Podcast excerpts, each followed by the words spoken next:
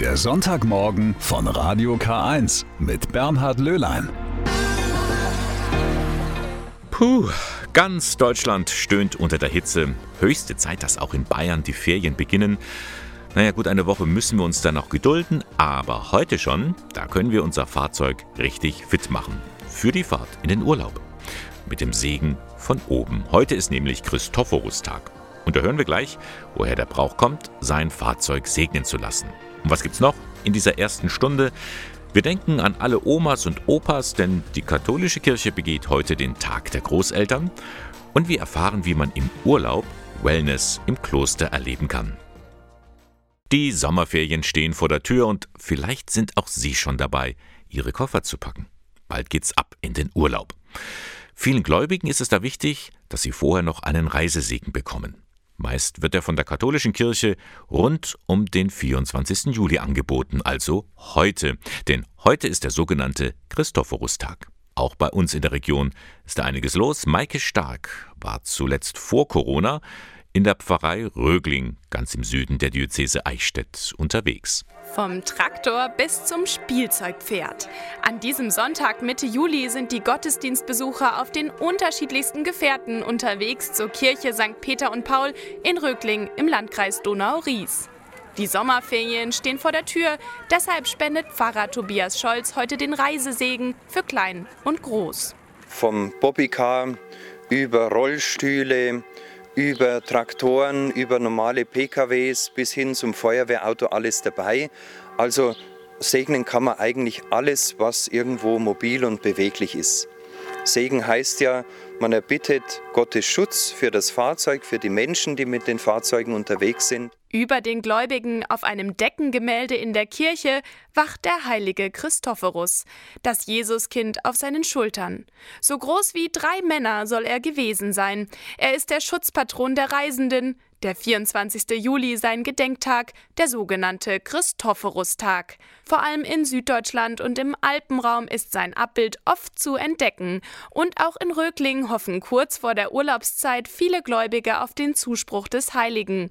Pfarrer Tobias Scholz kennt seine Legende. Christophorus hat oder soll zunächst geheißen haben Opherus. Er war ein großer, starker Mann und war eingesetzt als eine Art Fährmann an einem großen, reißenden Fluss. Und eines Tages kam ein kleines Kind, er hat das Kind Huckepack genommen, auf seine Schultern genommen und das Kind dann über den reißenden Fluss getragen. Und er hat gemerkt, das Kind wird immer schwerer, die Last auf seinen Schultern wird immer schwerer. Als er dann am anderen Ufer das Kind abgesetzt hat, hat er gesagt, es kam mir vor, als wenn ich die Last der ganzen Welt auf meinen Schultern getragen hätte. Und das Kind sagt dann zu ihm, ja, das stimmt, du hast Christus getragen, den Herrn der Welt. Und deshalb heißt du ab jetzt nicht mehr Opherus, sondern Christ Opherus, der Christusträger. So wie Christophorus das Jesuskind sicher über den Fluss getragen hat, so sollen nun auch die Fahrzeuge durch den Segen zu einem sicheren Gefährt werden. Eine sogenannte Christophorus-Plakette klebt als Schutzzeichen bei so manchem Gläubigen auf dem Armaturenbrett. Sie ist rund und der Heilige ist darauf abgebildet. Sogar die Freiwillige Feuerwehr ist heute für die Fahrzeugsegnung mit ihren Einsatzwägen gekommen. Achim Stahl vom Vorstand der Feuerwehr. Wir haben auch unsere Feuerwehrfahrzeuge segnen lassen, weil helfen in Not ist unser Gebot und wir brauchen halt immer jemanden, der uns bei den Einsätzen begleitet. In einer langen Reihe stehen Autos, Fahrräder, Roller, große Traktoren, kleine Spielzeugtraktoren, Bobbycars oder auch Rollstühle. Sie alle fahren langsam hintereinander an Pfarrer Tobias Scholz vorbei, der etwas erhöht auf einem Treppenabsatz steht. Von hier aus besprengt er die Gefährte mit Weihwasser und segnet sie. So manch ein Fahrer bekreuzigt sich dabei. Das Segensgebet, das die katholische Kirche für Fahrzeugsegnungen vorsieht, ist zweiteilig. Der erste Teil betrifft die Fahrzeuge, die gesegnet werden, die zum Segen werden sollen für andere. Der zweite Teil betrifft die Menschen, die mit den Fahrzeugen unterwegs sind, dass sie einfach auch segensvoll, rücksichtsvoll sich im Straßenverkehr verhalten. Die Fahrzeugsegnung kommt hier auf dem Land besonders gut an, aus verschiedenen Gründen.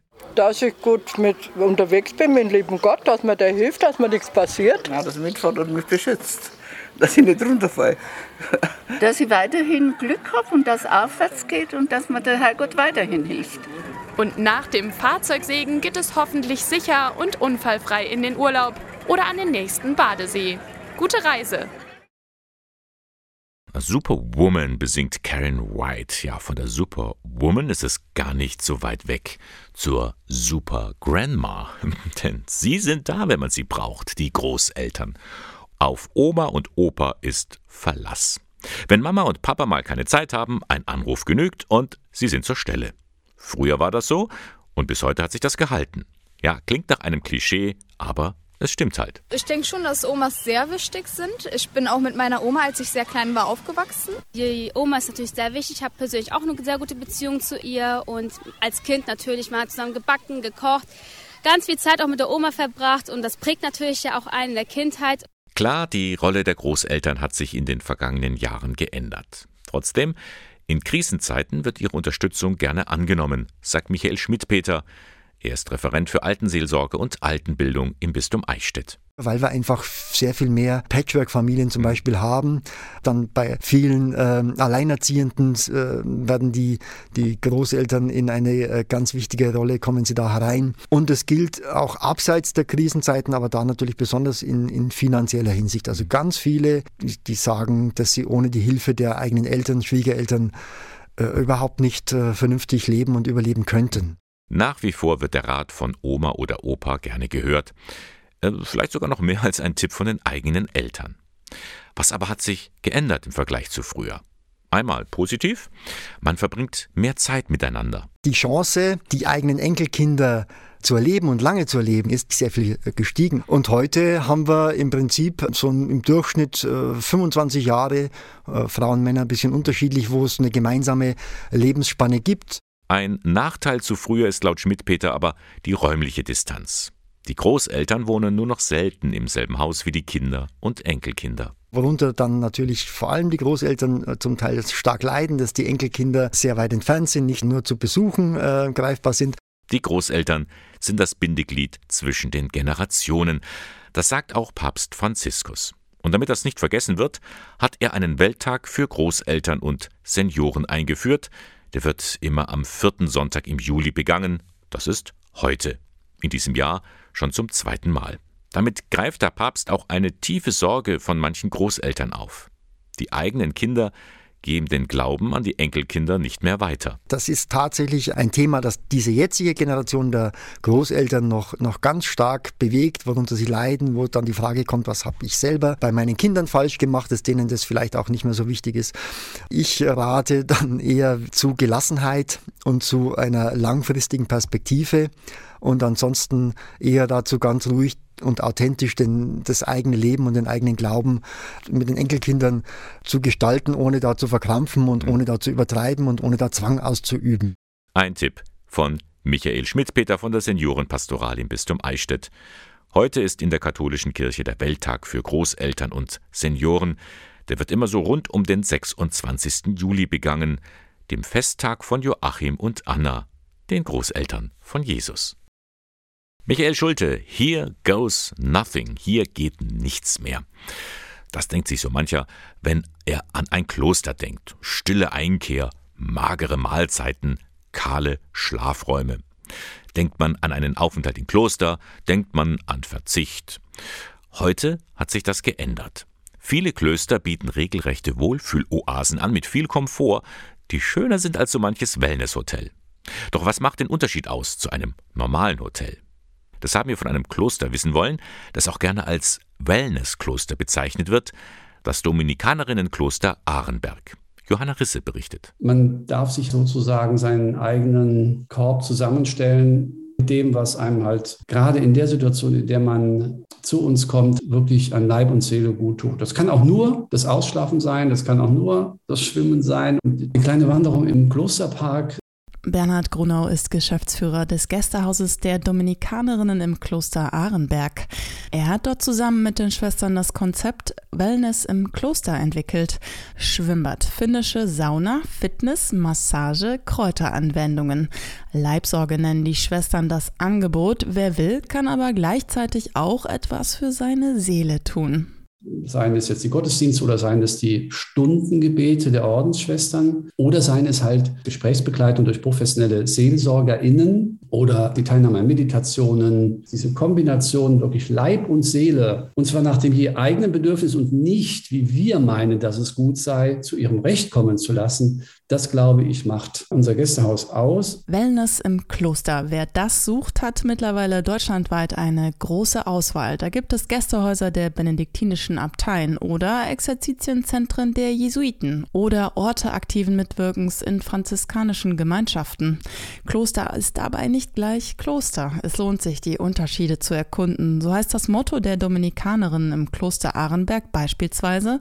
Erleben, begegnen, heilen. Bewusst in dieser Reihenfolge. Es geht um eine, jetzt in unseren Worten gesprochen, um eine gesunde Spiritualität, eine aufrichtende Spiritualität, keine richtende, keine moralisierende, sondern eine aufrichtende christliche Spiritualität. Es geht um den Umgang mit der Heilkraft des Wassers. Es geht um gesunde Ernährung, um Bewegung und den Umgang mit der Natur, also mit der Schöpfung. So ist die Schönheit und Vielfalt der Schöpfung im paradiesischen Klosterpark erlebbar.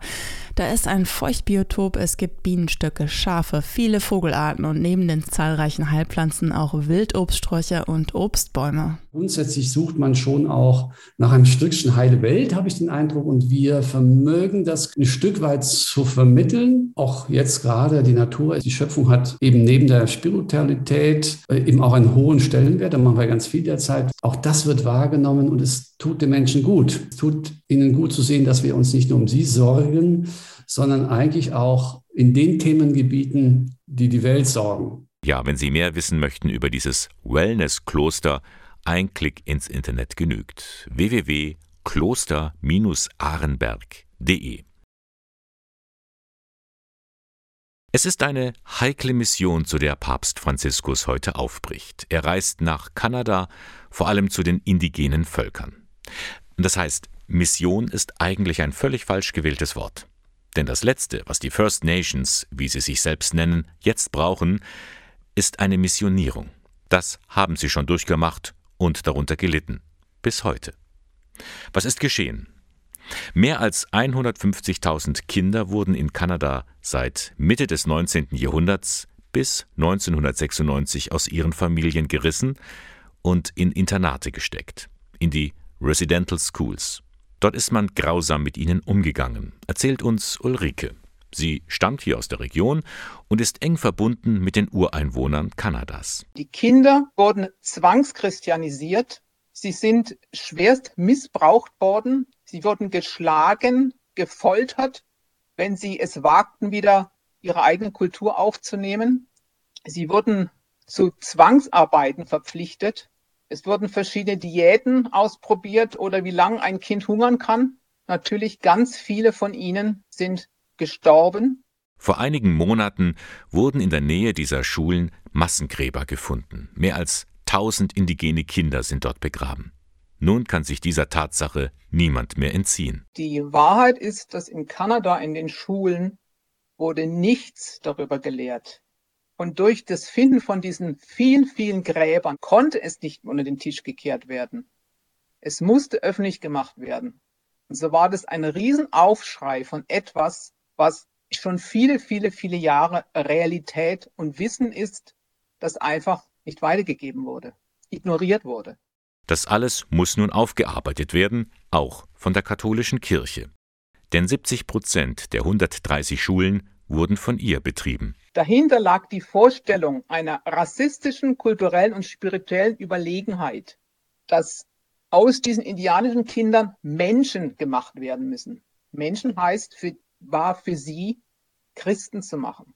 Und die Kultur, die reiche Kultur, die dieses Volk ausmacht, wurde in keinster Weise gesehen oder anerkannt. Diese Kultur der First Nations hat Ulrike in der Begegnung mit den Menschen vor Ort kennen und schätzen gelernt. Zum Beispiel in der Begegnung mit Josh vom Stamm der Ojibwe. Er lebt im Osten Nordamerikas an der Grenzregion zwischen USA und Kanada. Er begrüßt uns jetzt in seiner Sprache Anishinaabe. Ani, bonjour. Nem kibereshin do dem.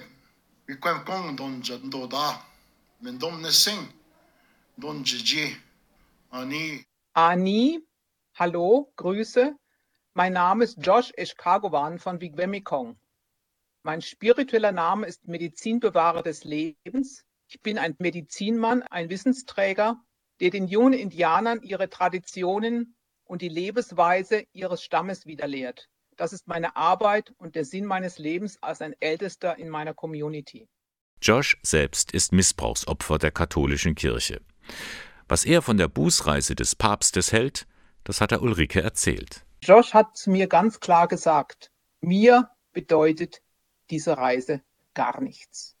Was haben die vielen traumatisierten Jugendlichen, Erwachsenen, mit denen ich täglich arbeite, was haben sie von dieser Entschuldigung? Ich erwarte, dass der Papst Verantwortung übernimmt. Die Verantwortung dafür, dass Generationen von Indianern die Kultur, der Stolz, die Würde, das Menschsein weggenommen wurde und sie jetzt auf einem Scherbenhaufen stehen. Das zu Drogenabhängigkeit, Alkoholismus, Kriminalität, generationsübergreifenden Traumen geführt hat. Denn das ist das Schlimme daran, die First Nations, also die Volksstämme, die zuerst in Kanada waren, vor den Weißen, die werden nach wie vor wie die Letzten behandelt. Dabei ist ihre Kultur, ihre Spiritualität so reich. Was mich daran einfach fasziniert, ist die tiefe Wahrhaftigkeit der Verbundenheit mit der Erde, der Natur, dem Schöpfer und der Weisheit und dem Wissen des Lebens. Die indigenen Völker leben das, was wir als Europäer schon längst verloren haben. Das ist einfach der, das tiefe Wissen darum, warum wir auf dieser Erde, auf dieser Welt sind und was unsere eigentliche wirkliche Aufgabe ist. Von daher hofft Ulrike, dass Papst Franziskus den Menschen in Kanada auf Augenhöhe begegnet, ihre Spiritualität wertschätzt und Verantwortung übernimmt für ihre jetzigen Lebensbedingungen. Little River Band, Lonesome Loser. Ja, sie zählen garantiert nicht zu den Losern unserer Gesellschaft. Die Menschen, die einen Bundesfreiwilligendienst leisten. Ganz im Gegenteil, sie tun Gutes, helfen Menschen mit Beeinträchtigungen zum Beispiel, damit sie ein besseres Leben führen können. Eine von ihnen ist die 57-jährige Claudia Schneider. Das Besondere daran ist, sie ist gehörlos. Soeben hat sie ihren Bundesfreiwilligendienst in der Einrichtung von Regens Wagner in Zell bei Hilpoltstein beendet. Lange Zeit hatte sie bei der Deutschen Telekom gearbeitet. Dieser Dienst war nun die letzte Etappe vor dem Eintritt in den Ruhestand. Aber wie kann man als Gehörlose einen Bundesfreiwilligendienst leisten? Wie das funktioniert hat, das hat sie Peter Esser in Gebärdensprache erzählt. Es übersetzt Kathleen Entrich. Frau Schneider, seit wann sind Sie gehörlos und wie sind Sie gehörlos geworden? Ich bin taub geboren. Es ist vermutlich tatsächlich, dass meine Eltern mir das vererbt haben. Meine Eltern sind auch gehörlos. Ja, mein Bruder ist auch gehörlos. Also wahrscheinlich gibt es da eine genetische Veranlagung in der Familie. Ist das dann für Sie ganz normal, dass Sie so aufgewachsen sind?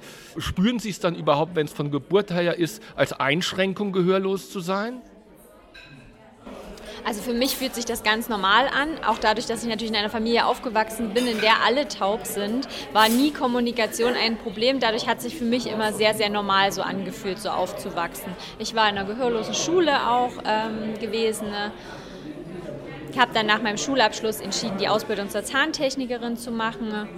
Und äh, das war dann das erste Mal, wo ich so richtig in den, quasi in den Kontakt mit ganz viel hörenden Menschen gekommen bin. Das war für mich auch oft schwierig am Anfang. Da äh, bin ich dann wirklich auf viele Barrieren getroffen. Was haben Sie denn für einen Dienst genau absolviert bei Regens Wagner Zell? Also die Bewohner sind ungefähr 8 Uhr morgens gekommen und dann äh, war ich halt dafür da, einfach die Leute erstmal quasi ankommen zu lassen, ihnen mit der Kleidung zu helfen beim An- und Ausziehen. Dann habe ich verschiedene Spiele angeboten. Ne? Ähm, wir haben uns viel unterhalten, auch die Gebärdenförderung. Ja, auch Toilettengänge zur Begleitung, also eine Unterstützung im alltäglichen quasi Lebenslauf. Wir sind auch spazieren gegangen, ja, einfach den Tagesstruktur zu organisieren. Und dann habe ich bis 4 Uhr Dann äh, waren alle, hatten alle Bewohner quasi Feierabend und sind zurück in ihre Wohngruppen gegangen und die Tagespflege war quasi beendet. Sind denn die Leute, um die Sie sich gekümmert haben, auch gehörlos? Ja, die meisten waren fast alle gehörlos. Nicht alle, es gibt Ausnahmen, aber die meisten waren gehörlos. Manche haben noch so ein bisschen Hörvermögen. Es gab auch welche, die hören können, aber dann nicht äh, sprechen können. Wie haben denn diese betreuten Personen auf Sie reagiert als Bundesfreiwilligendienstleistende, die selbst gehörlos ist? War das für die etwas Besonderes? Ja, das ist mir schon aufgefallen, als ich angefangen habe, dass ich sofort natürlich mit Gebärdensprache auf die Leute zugehen konnte, dass alle super sofort fasziniert waren und sie auch sich sehr wohl gefühlt haben. Also es ist mir schon aufgefallen, dass die meisten sofort zu mir gekommen sind, auch den Kontakt mit mir gesucht haben, weil sie überrascht waren, dass ich einfach schon Gebärdensprache konnte, dass ich sofort äh, mit ihnen in Kommunikation treten kann. Das war wirklich von Vorteil und auch sehr schön für mich. Was ist das jetzt für ein Gefühl, diesen BFD Bundesfreiwilligendienst geleistet zu haben? Also so ein, so, ein halb, so ein halbseitiges Gefühl. Auf der einen Seite bin ich sehr, sehr glücklich und auf der anderen bin ich aber auch sehr traurig, dass es jetzt vorbei ist. Ich hätte mir das vorher auch gar nicht so vorstellen können. Also ich wusste gar nicht, dass Bundesfreiwilligendienst, was so auf mich zukommt. Aber es war wirklich so schön, die Zeit in Zell. Also das hat mein Arbeitsleben zum Ende nochmal sehr bereichert. War sehr gut. Ja, es war wirklich fast die schönste Zeit in meinem Leben, wenn ich zurückdenke, vorher die vielen Jahre in der Telekom äh, war halt ein technischer Beruf, andere Ausrichtung, aber jetzt so mit dem Kontakt mit Menschen, die eine Behinderung haben und da habe ich nochmal richtig meine Bestimmung gefunden, da zu helfen, die Kommunikation zu gewährleisten, in der Gruppe zusammenzuarbeiten. Das hat mir so viel Spaß gemacht und ich bin wirklich traurig, dass es jetzt nur ein Jahr ist und dass es schon vorbei ist. Es ist ein Termin, der fest im Kalender des Eichstätter Bischofs steht. Einmal im Jahr besucht Gregor Maria Hanke eine Firma oder einen Betrieb in seinem Bistum. In diesem Jahr stand der Besuch bei einem Automobilzulieferer an, nämlich bei der Firma Plastic Omnium in Weißenburg. Solche Termine nimmt Tanke sehr gerne wahr. Es ist mir ein Bedürfnis, die vielfältigen Seiten der Arbeitswelt, die Sorgen und Nöte der Menschen äh, kennenzulernen. Nicht zuletzt beauftragt uns Christen, gerade in der katholischen Kirche, ja die christliche Soziallehre in besonderer Weise einen wachen Blick für die Arbeitswelt und für die Bedürfnisse, Nöte und Sorgen der arbeitenden Menschen zu haben. Und so stand im Vordergrund des Besuchs vor allem das Gespräch mit den Auszubildenden. Auf diese Begegnung hatte die Betriebsratsvorsitzende Gertraud Meyer lange hingearbeitet. Sie ist selbst kirchlich engagiert und von daher erwartet sie auch von der Kirche, dass sie sich für die Menschen in der Arbeitswelt einsetzt. Also die Kirche kann natürlich zu der Verbesserung der Arbeitsbedingungen insofern beitragen, dass sich die Kirchen hinter die Leute stellen, die, ich spreche jetzt einfach einmal von die Schichtarbeiter, von die Frauen in Schicht, von Alleinerziehenden und dass man sie einfach als Kirche immer wieder positioniert, indem man sie auf die Seite der Schwachen stellt. Für sie ist ein solcher Besuch keine Eintagsfliege. Gertrud Meyer ist überzeugt, dieser Besuch hält noch lange an. Weil selbst Leute, die mit der Kirche ganz wenig zu tun haben, haben gesagt, das finden wir aber jetzt echt gut, dass sich der Bischof für uns interessiert. Ob das natürlich die große Welt verändert, das ist dahingestellt, aber im Kleinen bewirkt es auf jeden Fall was Positives. So sieht es auch Diakon Kurt Reinelt von der Betriebsseelsorge des Bistums Eichstätt. 15 Jahre schon begleitet er die Arbeitenden der Firma Plastik Omnium, auch in Krisenzeiten. Es waren zwei Jahre Insolvenz dabei wo ich auch Partnerwerke kennengelernt habe, aber auch wusste, dass es gut ausgehen wird, weil die Produkte werden gebraucht. Es sind Premium-Hersteller, die hier auf diese Zulieferung angewiesen sind und auch Zusagen gemacht haben.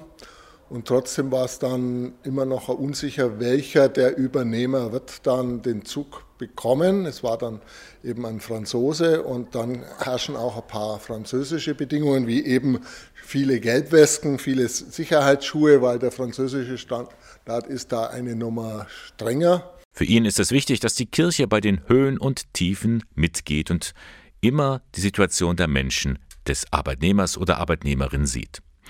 Das hat auch Bischof Hanke bei seinem Besuch gespürt und auch so einiges erfahren, was ihm vorher nicht bekannt war. Ja, ich bin sehr überrascht, dass äh, Plastik Omnium, eine international vernetzte Firma unweit von Eichstätt, hier in der Stadt Weißenburg, äh, so bedeutsam ist. Man erfährt da in der Öffentlichkeit relativ wenig, aber jetzt durch diesen Besuch konnte ich mir selbst ein Bild machen. Also ich bin sehr, sehr beeindruckt. Tom Gregory und Small Steps, ja, das groovt so richtig. Musik, bei der man gar nicht anders kann als mitwippen und mitzwingen, die gibt's auch in der Kirche. Ja, glaubt man gar nicht.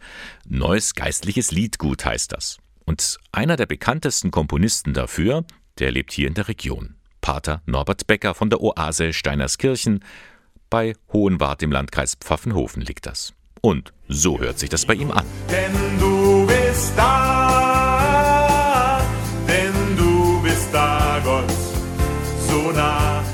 Nun hat Norbert Becker wieder zugeschlagen. Er hat die Lebensgeschichte des heiligen Tarzisius vertont. Und da müssen wir in der Geschichte ganz weit zurückgehen. Der heilige Tarzisius ist ein, ein frühchristlicher Märtyrer. Die Legende erzählt, dass er als Jugendlicher, weil er ein begeisterter junger Christ war, die Kommunion zu Gefangenen in den Kerker gebracht hat, obwohl das vom Kaiser verboten war. Und auf einem dieser Wege oder auf diesem Weg ist er dann äh, zu Tode gekommen. Das ist die Legende. So ist Tarzisius auch zum Patron der Ministrantinnen und Ministranten geworden. Zusammen mit einem befreundeten Pfarrer hat sich Norbert Becker überlegt, kann man aus der Legende nicht auch ein Musical machen? Herausgekommen ist ein Legendical. Es gibt einen Einblick in die Geschichte des alten Roms und des frühen Christentums. Nichts ist größer, so der Titel. Die Stücke sind eigentlich sehr poppig. Es sind Popballaden, Einiges ist auch sehr munter, so im Bereich Rock-Pop produziert. Ist ein bisschen bunt, so, ja, vom Klang. Unser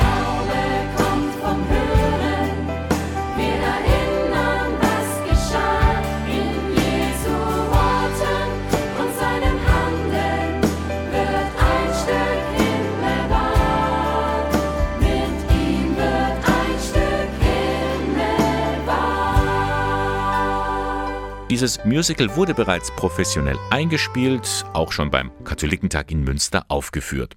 Nun wird es Zeit, dass man es auch hier in der Region hören kann.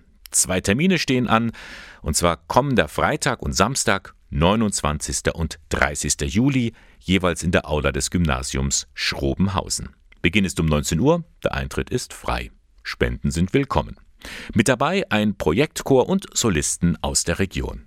Bleibt nur noch eins. Was meint eigentlich der Titel? Nichts ist größer. Für die frühen Christen war die Kommunion eine Stärkung. Darum geht es eigentlich in dem Stück, dass das etwas Besonderes ist, was äh, die Gemeinschaft stärkt, was einen persönlich stärkt im Gebet, in der Verbundenheit. So erzählt auch dann das äh, eigentliche Schlusslied Nichts ist größer, was das bedeutet. Und das hat dem Stück den Titel gegeben.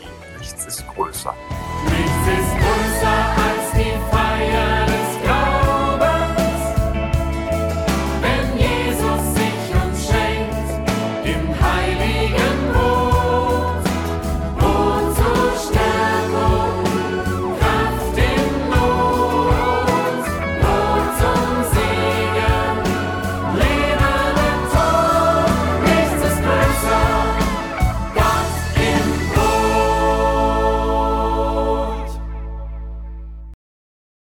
Ja, bei diesen sommerlichen Temperaturen, da zieht es die Menschen nach draußen. Die blühende Natur lädt zu Ausflügen ein und zu ausgedehnten Spaziergängen. Allerdings für Ältere oder Menschen mit Einschränkungen ist das nicht so ohne weiteres möglich. Da sind solche Spaziergänge sehr beschwerlich. Der Malteser Hilfsdienst in Eichstätt hat diese Not gesehen und erkannt und schafft hier jetzt Abhilfe mit einem Rikscha-Fahrdienst. An anderen Orten in Deutschland gibt es das schon, nun auch hier. Wie das funktioniert, das hat sich Johannes Heim mal angesehen. Bauchätzing. Den Sicherheitsgurt umgeschnallt und den Fahrradhelm aufgesetzt. Schon kann die Reise losgehen. Beim Malteser Hilfsdienst in Eichstätt kann man andere seit kurzem kräftig in die Pedale treten lassen. Denn seit einigen Wochen bieten die Malteser einen neuen Rikscha-Fahrdienst an. Ziel ist es, Seniorinnen, Senioren und eingeschränkte Menschen mobil zu machen und ihnen so wieder mehr Lebensqualität zu schenken, erklärt Christina Derr, Referentin für Soziales Ehrenamt bei den Maltesern. Die Malteser haben die Rikscha angeschafft, damit wir älteren Menschen die Möglichkeit geben, Ausflüge zu machen, in die Natur zu kommen. Gerade ältere Menschen sind oft körperlich doch ein wenig eingeschränkt und haben vielleicht nicht mehr die Möglichkeit, die Orte zu besuchen, die sie von früher her kennen. Ja, und mit der Rikscha kommen sie dahin. So geht es auch dem ersten Fahrgast, Norbert Richli. Der 95-jährige Rentner wohnt außerhalb der Stadt und kann nicht mehr ohne Hilfe spazieren gehen. Deshalb hat er sich eine Fahrt durch Eichstätt gewünscht, wo er lange Zeit Berufsschullehrer war. Der Weg führt an der Altmühl entlang. Hier war er selbst oft unterwegs. Die Fahrt mit der Rikscha macht ihm Freude. Ich fühle mich, muss auf Hochdeutsch gesagt, sauwohl. Es ist äh, eine angenehme Sache, weil ich, ich kann mich ja nicht mehr selber bewegen ohne, ohne Aufsicht. Ich komme in diese Geschichten, ich kenne ja alles aber ich komme da nie rein und muss immer wieder staunen, wie schön es bei uns in Eichstätt ist. Zu einer Rikscha-Fahrt gehört natürlich auch eine Fahrerin oder ein Fahrer. Maria Baumeister war begeistert von der Idee der Malteser, eine Rikscha anzuschaffen. Sie hat sich sofort als Ehrenamtliche zur Verfügung gestellt. Für sie ist der Fahrdienst eine Herzensangelegenheit. Ich glaube, ich brauche das, dass man jemand helfen tut. Und die alten Leute sind jetzt eh mit Corona zu kurz gekommen. Und das ist, glaube ich, wieder so eine Gelegenheit, wo man die wieder rausholt. Aus den alten Heime, daheim. Also, Herr Richli hat gesagt, ich mache das Spaß. Ich fahre gern Fahrrad, also das trifft sich. Auch das Gespräch kommt bei der Fahrt nicht zu kurz, sei es zwischen Fahrerin und Fahrgast oder mit Passanten. Da gehe ich nicht mehr spazieren. Aber wir haben auch unser Alter. Ich bin auch 89. Bitte? Über den Herzogsteg geht es am Willibaldsbrunnen vorbei über den Wochenmarkt.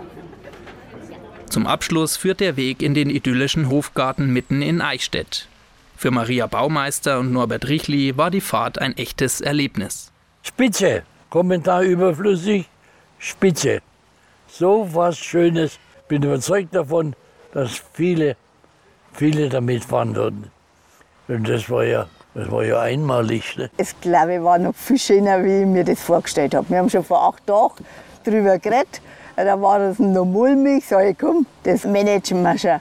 Am Hofgarten hier jetzt ist ein schöner Ausklang noch. Und jetzt fahren wir heim und kaufen uns noch eine Brotzeit.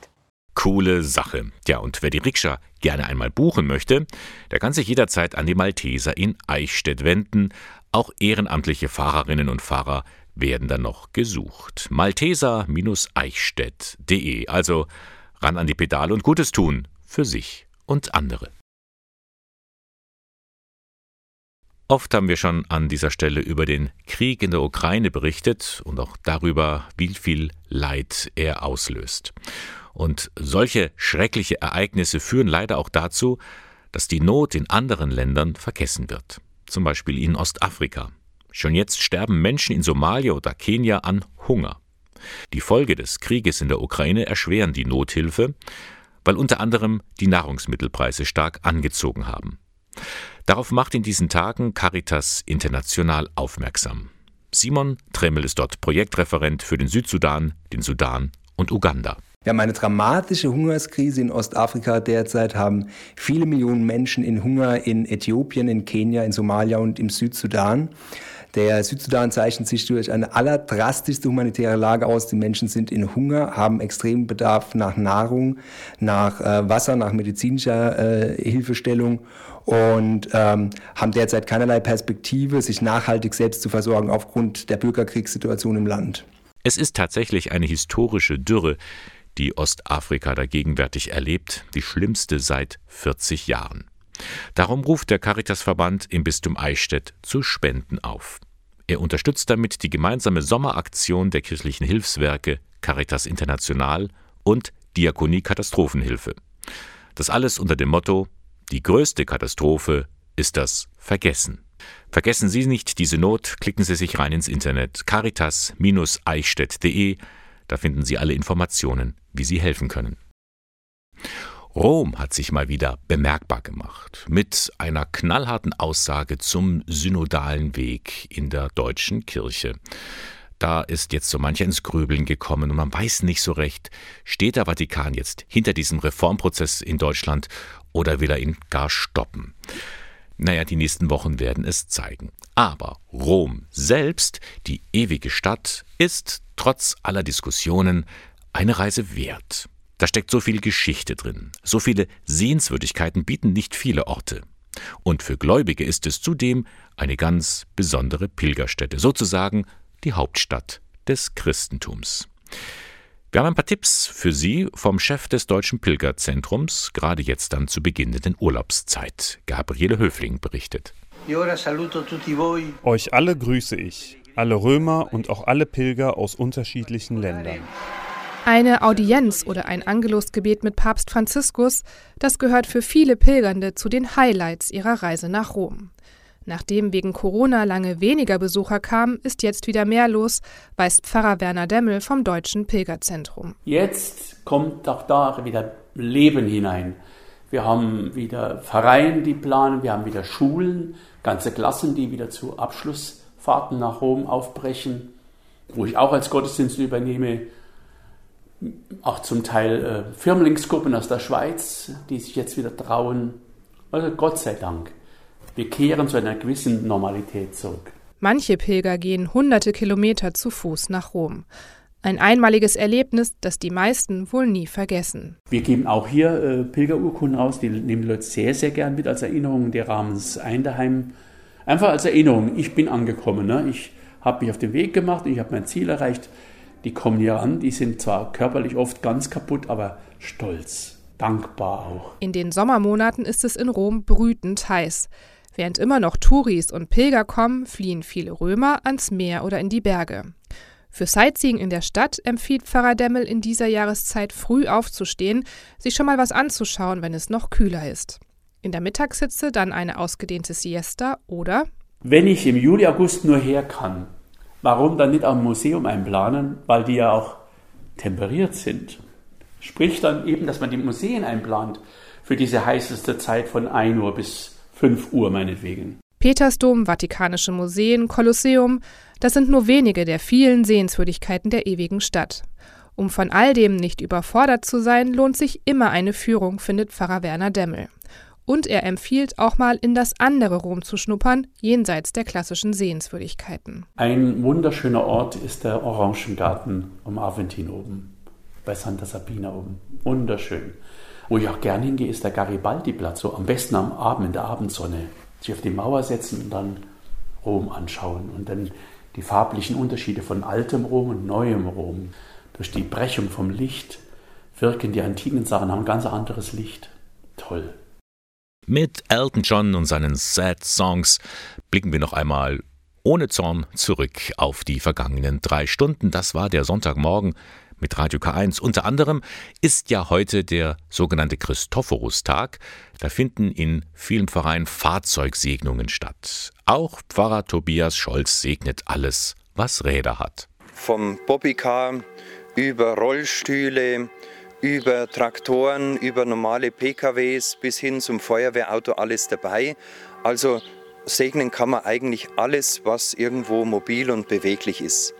Segen heißt ja, man erbittet Gottes Schutz für das Fahrzeug, für die Menschen, die mit den Fahrzeugen unterwegs sind. Mittlerweile dürfte er schon in der Luft sein. Papst Franziskus ist abgehoben zu seiner Reise nach Kanada. Dort trifft er Vertreter der indigenen Völker, denen die katholische Kirche viel Leid angetan hat. Eine Bußreise nennt es der Papst. Und Ulrike hat uns in der Sendung erzählt, was da so Schlimmes passiert ist. Nämlich über 100.000 indigene Kinder wurden in den letzten Jahrzehnten in Internate geschickt und dort schwer misshandelt. Die Kinder wurden zwangschristianisiert, sie sind schwerst missbraucht worden, sie wurden geschlagen, gefoltert wenn sie es wagten, wieder ihre eigene Kultur aufzunehmen. Sie wurden zu Zwangsarbeiten verpflichtet. Es wurden verschiedene Diäten ausprobiert oder wie lange ein Kind hungern kann. Natürlich ganz viele von ihnen sind gestorben. Wir sind gespannt, wie der Papst nun den Menschen dort vor Ort begegnen wird. Ja, in der Sendung heute haben wir auch über einen Besuch von Bischof Gregor Maria Hanke berichtet. Er war bei Plastik Omnium in Weißenburg. Ein Besuch, auf den sich Gertrud Meyer sehr gefreut hatte. Sie ist dort Betriebsratsvorsitzende, selbst kirchlich engagiert und sie erwartet sich einiges von der Kirche, nämlich dass sie sich für die Menschen und für die Arbeitswelt einsetzt. Also die Kirche kann natürlich zu der Verbesserung der Arbeitsbedingungen insofern beitragen, dass sich die Kirchen hinter die Leute stellen, die, ich spreche jetzt einfach einmal von die Schichtarbeiter, von die Frauen in Schicht, von Alleinerziehenden und dass man sie einfach als Kirche immer wieder positioniert, indem man sie auf die Seite der Schwachen stellt. Das und noch mehr können Sie alles in Ruhe nachhören im Internet unter www.radiok1.de. Klicken Sie einfach auf die Sendungen zum Nachhören. Und es war der Sonntagmorgen von Radio K1, dem Kirchenfunk im Bistum Eichstätt. Moderation und Redaktion der Sendung Bernhard Löhlein. Sie finden uns in Eichstätt in der Luitpoldstraße 2. Ihnen noch einen schönen Sonntag. Hoffentlich finden Sie ein Plätzchen zum Abkühlen. Bis zum nächsten Mal. Alles Gute.